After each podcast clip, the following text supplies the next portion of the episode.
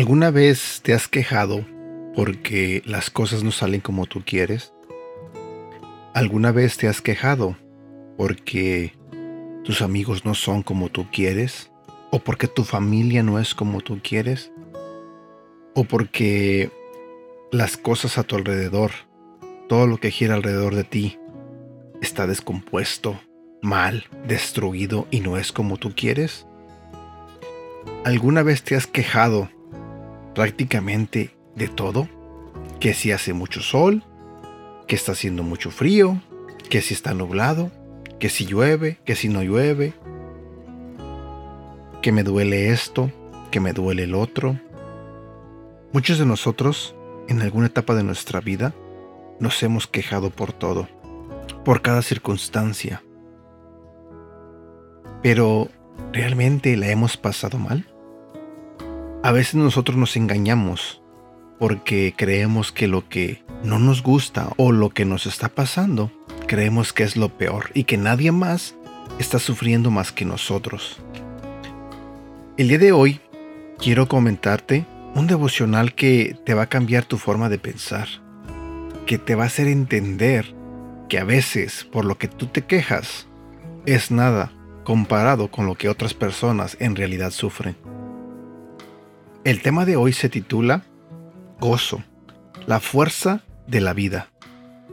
Si vamos a la Biblia, en el libro de Sofonías, capítulo 3, versículo 17 nos dice, Jehová está en medio de ti, poderoso.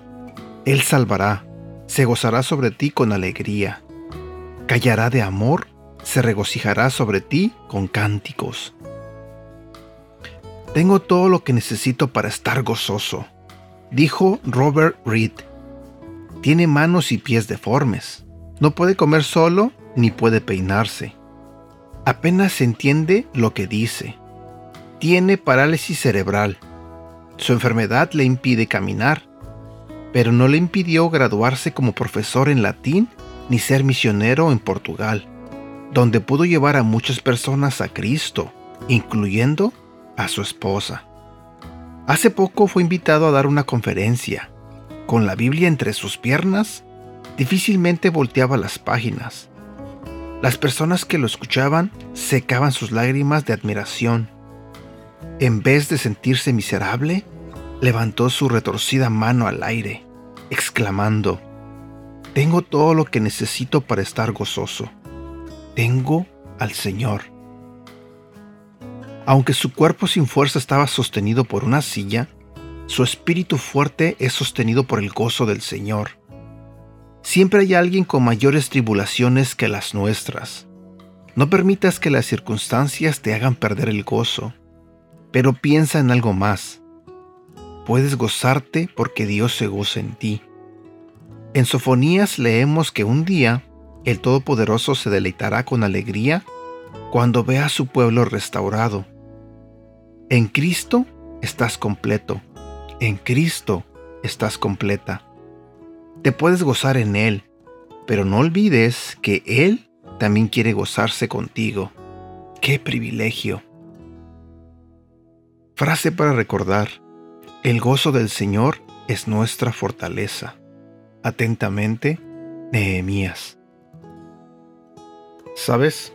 Este devocional me hace recordar algo que me contaron este fin de semana, alguien muy cercano a mí me contó que una familiar tiene cáncer terminal y que los doctores le habían dado un par de meses, a lo mucho, de vida, porque el cáncer ya se había regado en todo su cuerpo.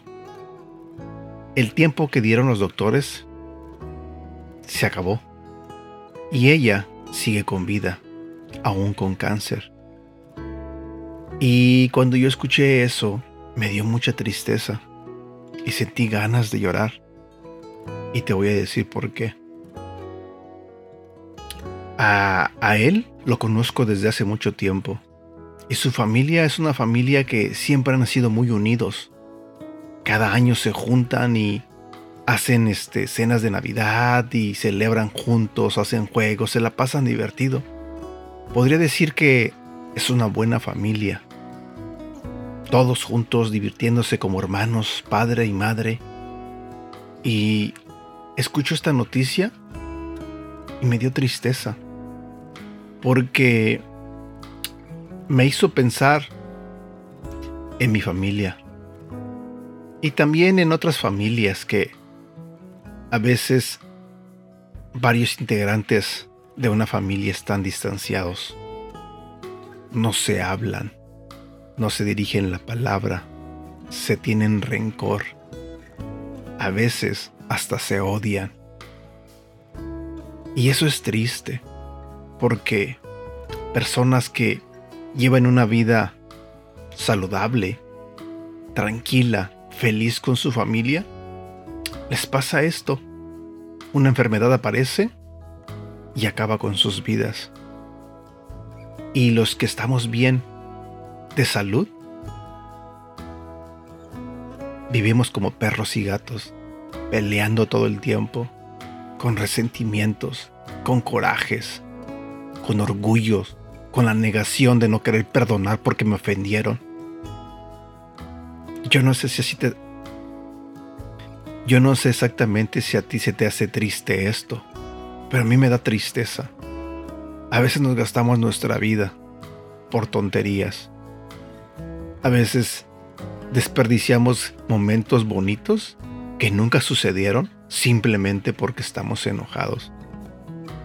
Nos quejamos porque es que me hizo esto, es que me hizo el otro, es que dijo esto de mí, es que me ofendió. Y nos quejamos, y nos quejamos, pudiendo mantener el gozo, como dice el devocional, y estar bien emocionalmente, y estar bien feliz como familia, y pasar momentos inolvidables, porque se supone que para eso es la familia, para vivir momentos inolvidables. No te gastes tu vida en resentimientos, enojos y corajes. Perdona si tienes que perdonar. No olvides que tú siempre has requerido el perdón de Dios y te ha perdonado miles de veces y te perdonará el resto de tu vida. Así que aprende a perdonar, aprende a olvidar, aprende a sanar. Y si las personas no son como tú quieres que sean, no te enfoques en ellos. Sé tú el cambio. Sé tú la persona buena. Sé tú la persona que muestre amor. Es solamente lo que Dios nos pide, que demos amor al prójimo. Bueno, espero que este devocional te haga reflexionar. Y le pido a Dios de todo corazón que algún día pueda sanar tu vida, pueda sanar tu corazón y te quite todo ese enojo que puedas traer, todo ese resentimiento. No esperes a que un integrante de tu familia tenga una enfermedad terminal para ir y dolerte con él, para ir y decirle que lo quieres. Porque lamentablemente eso pasa mucho. Vivimos una vida peleando todo el tiempo y cuando alguien se muere, compramos el ramo más grande de flores que puedan vender, el más bonito, y lo llevamos a la tumba. A una persona que ni siquiera lo ve, que nunca más lo verá. Queremos dar lo mejor para despedir a esa persona que murió. Pero mi pregunta es, ¿ya para qué? ¿Ya para qué? Hagamos lo que tengamos que hacer hoy en día, cuando están con vida. No esperes a que algo malo pase. No esperes a que la muerte los agarre por sorpresa. Que tengas un bonito día. Te mando un fuerte abrazo y que Dios te bendiga.